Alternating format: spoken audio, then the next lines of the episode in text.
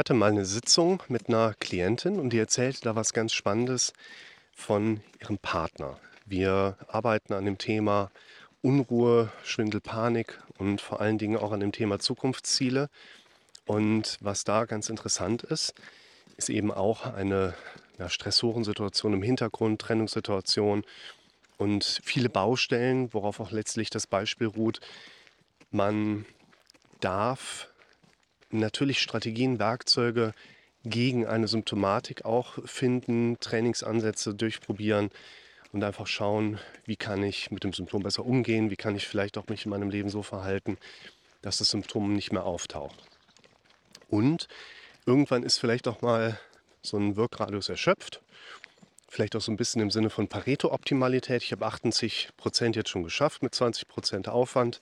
Wenn ich das Ganze jetzt nochmal drehen möchte, dann wird es echt anstrengend.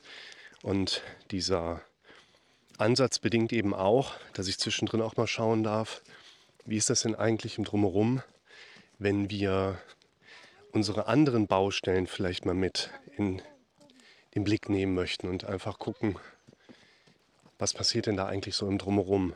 Und bei dieser Klientin war es so, dass wir einerseits gesagt haben, ja, die darf jetzt schon mal die Strategien und die, die Werkzeuge mal so ein bisschen runterfahren, weil sie schon echt weit gekommen und soll vielleicht einfach mal schauen, ob sie nicht dieses Niveau, was sie sich bereits erarbeitet hat, nicht auch einfach mal so ein bisschen ja, festigt, nochmal nachstrukturiert.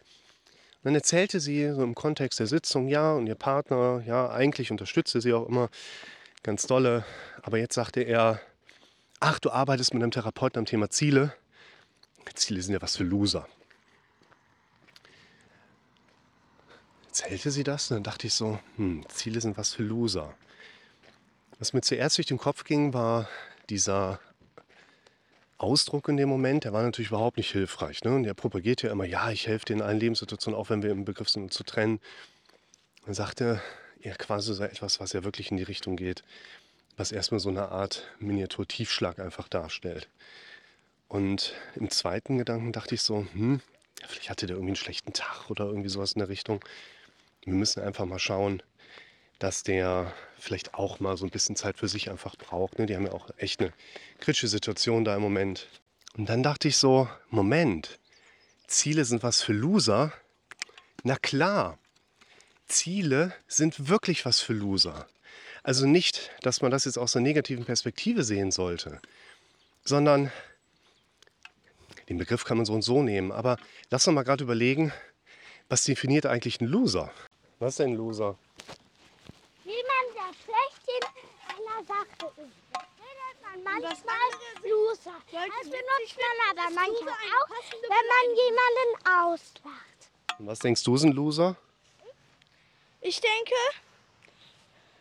Loser bedeutet Verlierer. Und Loser ist eine passende Beleidigung, wenn man sich darüber lustig macht. Ja, ist jemand in etwas sehr Schlechtes. Und wenn wir mal diese sinngemäße Bedeutung von Loser nach hinten stellen und sagen, ja, das ist irgendwie ein Verlierer, aber Ziele sind was für Verlierer. Warum sind Ziele was für Verlierer? Weil der Loser, weil der Verlierer jemand ist, der über bestimmte Dinge noch nicht verfügt. Seien es Kompetenzen oder seien es eben Ziele im Leben und entsprechende Pläne. Insofern würde ich euch mal diesen Gedanken mitgeben wollen. Ziele sind etwas für Loser, damit der Loser es schafft, aus dieser Rolle herauszukommen.